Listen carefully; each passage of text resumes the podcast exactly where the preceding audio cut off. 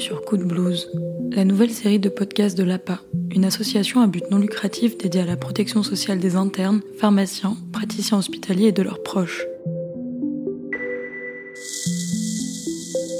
Pour ce deuxième épisode, nous recevons Margot, médecin généraliste, victime de harcèlement moral au cours de sa formation.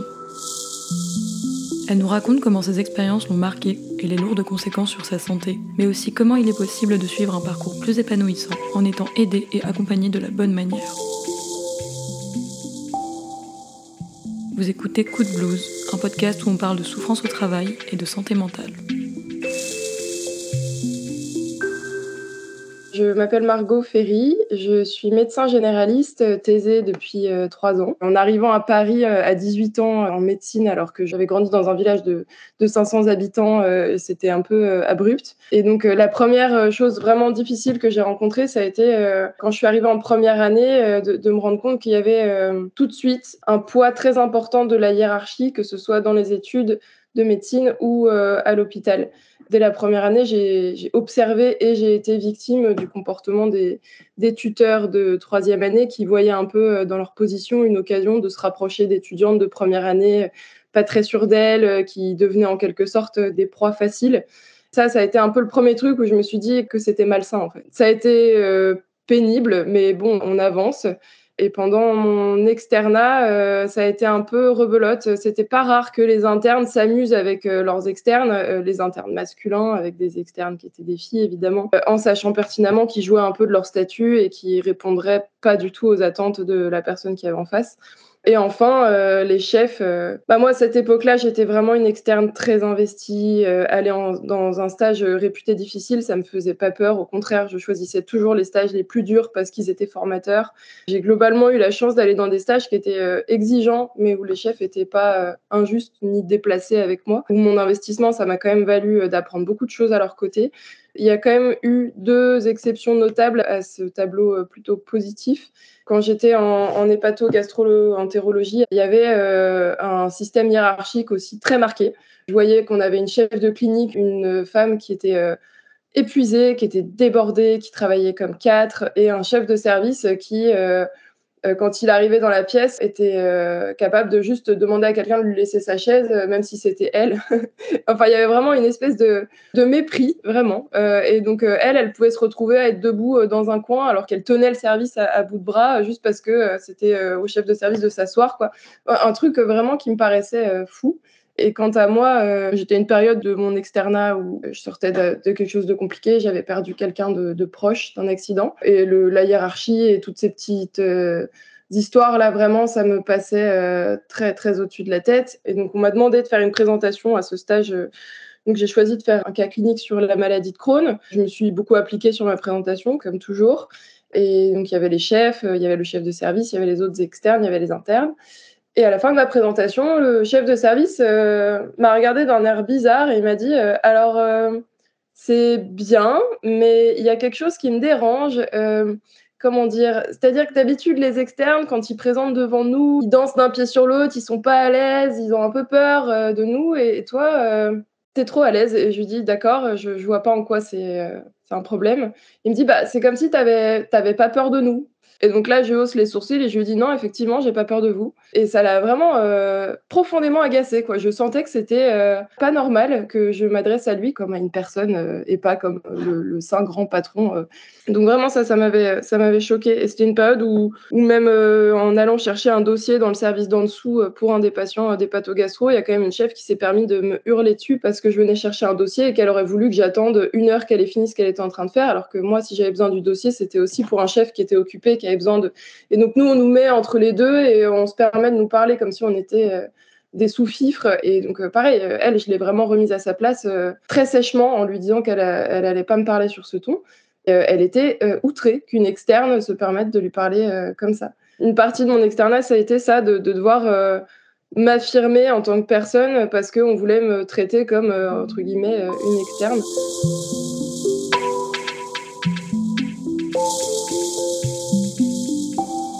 C'est pesant, c'est lourd, quoi. Et puis enfin, il y a eu euh, bah, le stage en orthopédie qui était. Euh, on choisit en fonction d'un classement par ordre alphabétique, on tire une lettre au hasard, on part dans un sens, dans l'autre. Alors du coup, on n'est pas toujours euh, très bien positionné. Voilà, c'était un peu un choix par défaut parce qu'il n'avait pas une très bonne réputation, ce stage. Et pour cause, il y avait vraiment, pour le coup, du harcèlement sexuel constant dans ce service.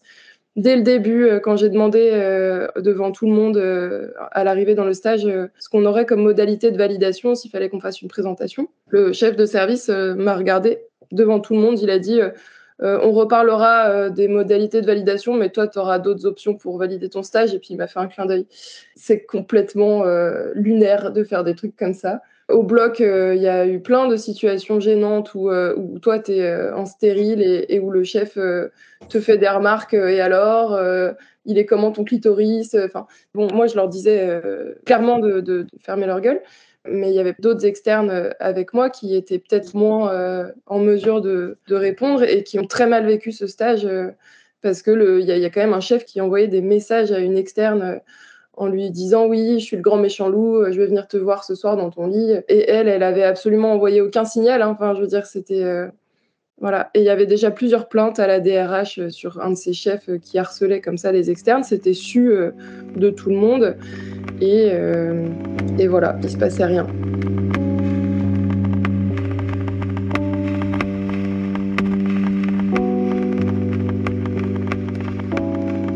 L'externat, c'était vraiment euh, orienté sur cette thématique de euh, la position euh, dans la hiérarchie et en tant que femme. C'était vraiment ça qui était lourd. Et quand j'ai choisi de faire mon internat, pour moi, c'était vraiment un nouveau départ. Et je suis accueillie par tout un tas de réunions de pré-rentrée où on commence à me dire Ouh là là, attention, le suicide des internes, le burn-out, la dépression, les troubles anxieux, surtout, n'hésitez pas à appeler le numéro Asra. J'étais un petit peu un peu étonnée de cet accueil. Je me suis dit, tiens, il y a peut-être un truc que j'ai pas suivi euh, au niveau de ce qui se passe à l'internat, mais bon, ok. Je me sentais pas concernée en fait, hein, du tout. Euh, le suicide, la dépression, euh, je me sentais pas du tout concernée. Et donc, je choisis un stage de pédiatrie. Pareil, réunion d'accueil par la direction de l'hôpital qui nous explique bien que on a un temps de travail qui est limité à 48 heures par semaine, qu'on a droit à deux demi-journées de formation euh, par semaine, une libre et une euh, organisée par la fac, que euh, notre temps de travail doit être lissé sur trois mois ou je ne sais quoi, qu'on a tant de congés, que si on a travaillé plus, on doit avoir des sortes de RTT, quoi, des récupérations, et que c'est important de respecter le temps de travail, que si on a besoin d'aide, que si on est déprimé, que machin. Donc un peu rebelote. Et on arrive dans le service et là, on nous demande en fait de faire notre planning. Et très vite, euh, bah, je me rends compte que le planning, euh, c'est, euh, on n'est pas du tout dans les clous, quoi. On se retrouve à faire des semaines de 60 à 90 heures très régulièrement. On a euh, environ deux gardes par semaine. On travaille au moins un week-end sur deux. On n'a pas tellement la possibilité de prendre nos demi-journées de formation, mais ça, au départ, je m'en étais pas encore trop rendu compte. Puis je commence à, de temps en temps à quitter un peu plus tôt le stage certaines semaines, hein, juste une fois tous les deux mois, pour aller à un cycle de conférences qui est organisé par la fac sur euh, le soin. Donc je dois partir à 17 heures de stage pour arriver à temps pour la conférence. Deuxième fois où je vais à la conférence, euh, je prends une remarque euh, bien cinglante d'une des chefs qui me dit euh, Tu peux pas te permettre de partir de stage pour aller à une formation, c'est pas normal, etc. Alors que c'était totalement normal en fait. Et puis voilà, je commence à me dire Mais c'est pas possible en fait, je, c'est quoi ce plan en fait? Je, Plus, les semaines passent et plus je me rends compte de l'ambiance catastrophique qu'il y a dans le service, du fait que je fais des heures à n'en plus finir je peux absolument pas voir euh, mon compagnon euh, autant que je le voudrais. On se voit très rarement au final. Je suis complètement euh, dépassée par ce qui se passe. Quoi. Je commence à avoir une espèce de déréalisation parce qu'à force d'enchaîner jour-nuit, jour-nuit à l'hôpital, je vois pas la lumière du jour en fait. J'arrive le matin dans le service, il fait nuit. je repars le soir, il fait nuit. Et j'ai pas de vie sociale, pas d'activité, rien. La pause déjeuner, c'est une demi-heure en vitesse parce que sinon les chefs gueulent parce qu'on revient pas assez vite. Quand on a fini dans le service, il faut qu'on aille aider aux urgences. Donc le soir, on termine 20h, euh, 21h. On est censé finir à 18h30, mais si tu pars à 18h30, tout le monde te regarde comme si tu étais euh, vraiment le dernier des branleurs et euh, c'est une pression permanente. Et je commence à vraiment avoir des symptômes. Donc je suis pas bien, je suis jamais bien en fait. Et je commence à voler discrètement des anxiolytiques dans le service pour dormir le soir. Et puis en fait, je commence à en préparer euh, inconsciemment, en fait, sans trop m'en rendre compte, à préparer un petit tas d'anxiolytiques euh, dans mon appart, auquel je touche pas. Mais juste, ça me rassure de savoir qu'ils sont là, quoi.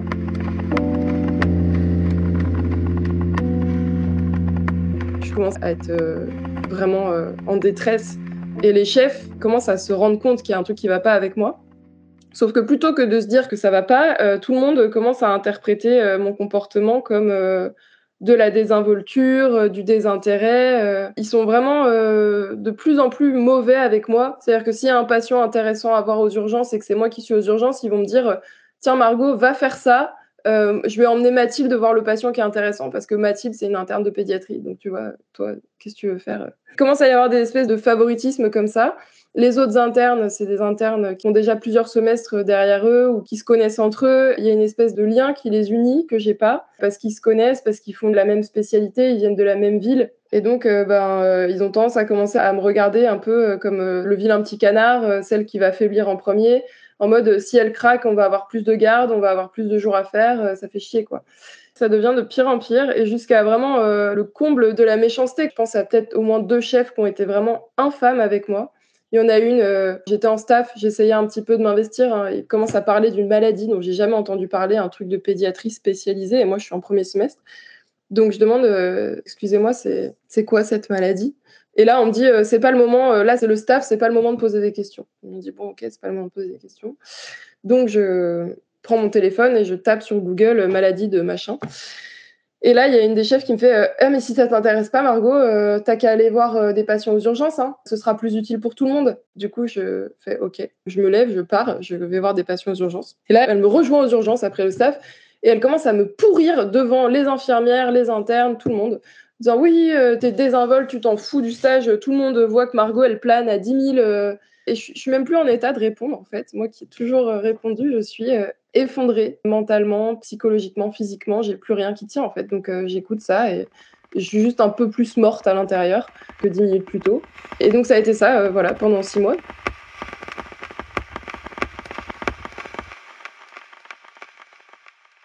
J'ai commencé à me dire, bon, bah, je vais appeler les syndicats le syndicat des internes, le syndicat des internes de Medjay. Le syndicat des internes, ils m'ont dit Ouais, bah écoute, euh, moi je suis interne d'ortho, euh, je fais 90 heures par semaine aussi, euh, ça va, tu vas pas te plaindre. quoi. Le syndicat des internes de Medjay, elles ont été mignonnes, mais elles savaient pas quoi faire. Donc elles m'ont dit Peut-être tu devrais aller voir un médecin. ma tutrice, pareil, elle était gentille avec moi, mais elle savait pas quoi faire. J'ai essayé d'appeler le numéro Asra au bout d'un moment parce que je commençais à avoir des symptômes inquiétants, c'est-à-dire que je mangeais plus bien, euh, j'avais euh, très mal, très mal, très mal à l'estomac. Je pense que je devais faire une gastrite de stress. Et donc, euh, ben, le numéro Asra, il répondait pas. J'ai appelé plusieurs jours de suite et ça ça n'a jamais répondu. Donc, ça n'a vraiment pas de chance. Et là, j'ai commencé à me dire, en fait, en fait, je vais mourir. Je n'y arrive pas. C'est trop, c'est trop dur. J'avais quand même exprimé mon mal-être à un des chefs qui m'avait dit, mais enfin, tu te rends pas compte, c'est quand même que le premier semestre ça va être ça pendant tout ton internat. Et quand tu seras médecin généraliste, ce sera encore pire. Alors, tu as intérêt à t'habituer. Donc, moi, j'avais entendu cette phrase et je m'étais dit, euh, ma vie est foutue. J'ai signé un contrat d'engagement de service public, donc je peux même pas changer de métier. Sinon, j'ai 200 000 balles à rembourser à l'État. Donc, il faut que je fasse ce métier-là et je suis pas capable de le faire. Je suis pas euh, capable de vivre ce rythme-là. Euh, je suis trop malheureuse. Donc, je me suis dit, qu'est-ce que je fais? J'étais au deuxième étage. En bas, c'était du béton. Donc, je me suis dit, si je saute, il y a moyen que je meure, mais ça risque d'être. Euh, enfin, je peux me rater, quoi. Donc, je me suis dit, la fenêtre, c'est une mauvaise idée. Donc, j'avais mon petit tas euh, de médicaments. Je l'avais consciencieusement euh, stocké plein de benzo, d'atarax, de trucs comme ça, bêta-bloquants. À un moment, j'ai tout mis sur la table. C'était un matin, je devais aller en stage et j'ai pas réussi à y aller. C'est la seule fois de ma vie où j'ai pas réussi à y aller, quoi. Donc j'ai mon portable qui a commencé à sonner en boucle avec des messages de haine de mes co-internes qui disaient ouais t'es pas là, c'est la merde, enfin voilà. Et donc j'ai commencé à boulotter euh, consciencieusement tous mes petits médocs. Et quand je suis arrivée au troisième, euh, euh, troisième alprazolam, donc c'était pas encore beaucoup, mais ça commençait. Pour quelqu'un qui en prend pas d'habitude, c'était euh, pas mal. ma mère m'a appelé, je sais pas, le sixième sens peut-être. Et donc j'ai fondu en larmes. Je lui ai dit que ça allait pas du tout. Je lui ai pas dit ce que j'étais en train de faire. Je voulais pas la blesser elle, a parlé très longtemps au téléphone avec moi, mais c'était plus en mode ressaisis-toi, ma cocotte, euh, t'as encore euh, deux mois à tenir, euh, enfin, tu vas pas commencer à. Enfin, c'est bon, c'est pas grave, quoi. Ça m'a blessée qu'elle me parle comme ça, mais en même temps, ça a suffi à ce que je me dise si je me suicide, je fous en l'air la vie de deux personnes que j'aime énormément, qui ont toujours tout fait pour moi, mes parents, plus celle de mes frères au passage. Donc, bon, je me suis dit, c'est pas possible. Donc, je me suis levée et je suis allée en stage. Alors, je suis arrivée tard, hein, je suis arrivée à 11h, je crois. complètement éclaté. Hein. J'avais les yeux injectés de sang, j'avais des poches sous les yeux. Enfin, Vraiment. Et puis en plus, je tenais pas debout parce que trois alprazolam, quand t'as jamais pris de benzo euh, ou deux, fois dans ta vie, quoi, bah ça, fait un choc en fait. Et donc je, je tenais pas debout. Et donc euh, j'ai bossé dans cet état-là, ce qui est complètement irresponsable. Mais en fait, j'avais tellement peur de, des représailles que je savais pas quoi faire d'autre. Et là, il y a une infirmière du service qui m'a dit euh, Tu sais, Margot, euh, il y a un super bon généraliste euh, dans la ville, il s'appelle Docteur Charles, tu devrais peut-être aller le voir et tout. Je me suis dit Là, de toute façon, je, suis au bout du rouleau, donc je, qu'est-ce que je fais? Et en fait, je n'ai pas tout de suite appelé ce mec parce que j'avais honte. J'avais honte d'être dans cet état-là, d'être fragile, d'être une merde, en fait. Tout le monde m'avait bien fait sentir que c'était ce que j'étais. Hein je comprenais pas comment j'avais fait pour en arriver là. Enfin, je veux donc j'ai pas osé aller voir un médecin parce que j'avais trop honte. Puis bah quand j'ai commencé à avoir vraiment trop mal à l'estomac, puis je me suis tapé une sciatique. Enfin bref. Donc là j'arrivais à peine à marcher euh, et là je suis allée voir le, généraliste, euh, le bon docteur Charles. Et donc il me dit bah voilà, euh, je t'arrête. J'avais jamais été en arrêt de travail évidemment de ma vie. Pour moi l'arrêt de travail c'était un peu le truc des gens qui veulent pas travailler quoi, des flemmards, des. Donc je ressors de ce, cette consultation avec ce bout de papier là dont je sais pas quoi faire. Et donc, je suis rentrée chez mes parents une semaine complètement en morceaux. J'ai revu le médecin, le généraliste, tous les mois jusqu'à la fin de ce stage. Très régulièrement, je reprenais rendez-vous avec lui, on parlait, et juste le fait de savoir qu'il était là, et ben, ça me rassurait, ça me faisait du bien.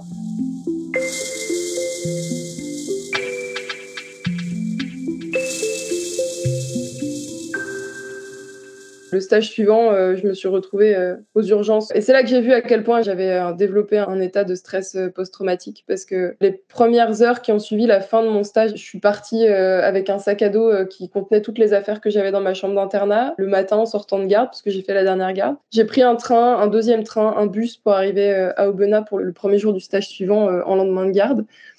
Et j'ai fait que pleurer et dormir pendant tout le trajet. À un moment, je me suis réveillée, euh, après avoir euh, pleuré et dormi longtemps, je me suis réveillée dans, le bus qui amenait à Aubenas, qui donnait euh, sur une grande vallée couverte d'arbres magnifiques. Je me suis dit, ça y est, ça va aller mieux. J'ai eu vraiment un, sentiment de bien-être en voyant ces montagnes et je suis arrivée à l'internat et, puis enfin au service d'urgence et tout le monde m'a accueillie avec un grand sourire en me disant, bon, on te fait visiter, puis après tu vas te coucher hein, parce qu'il faut que tu dormes et tout. Tout le monde était si gentil, si bienveillant. Et ça a été ça, euh, six mois de, en fait, de, de reconstruction lente, euh, de me dire, euh, en fait, la médecine, ça peut être sympa, l'hôpital, ça peut être sympa, les gens peuvent être sympas. Mais j'avais vraiment des, des, périodes où je fondais en larmes sans raison parce que juste, ça relâchait, en fait, la pression. Il suffisait que j'annonce quelque chose de difficile à un patient ou juste que quelqu'un me dise un truc gentil ou juste qu'il y a un beau paysage. Et je fondais en larmes parce que j'étais juste en train de, de redescendre de ce qui s'était passé avant, quoi. Je vais euh, jamais, jamais euh, répondre au rythme que euh, la nouvelle convention de médecine générale veut nous imposer parce que j'en suis incapable, que je ferai pas de la bonne médecine comme ça et que moi, je vais péter les plombs en fait. Il fallait pas me détruire aussitôt si on voulait m'exploiter longtemps en fait. C'est ça le, truc qu'ils n'ont pas compris, c'est que si vous voulez les exploiter longtemps, vos, médecins, il faut pas les détruire intégralement quand ils sont internes, hein, parce que ça, ça marche pas après.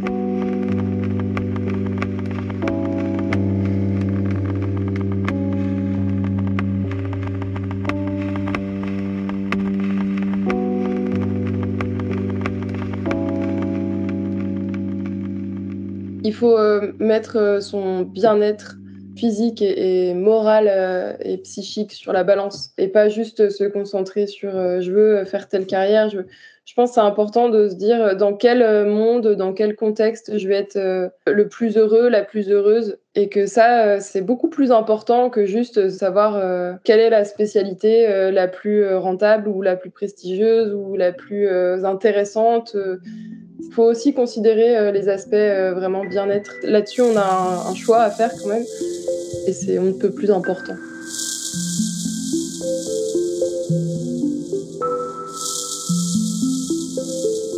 Pour en savoir davantage sur le sujet, rendez-vous sur coupdeblues.org, la plateforme d'information de l'APA, pour aider les médecins et futurs médecins, ainsi que leurs proches, à prévenir ou affronter une situation de souffrance à l'hôpital.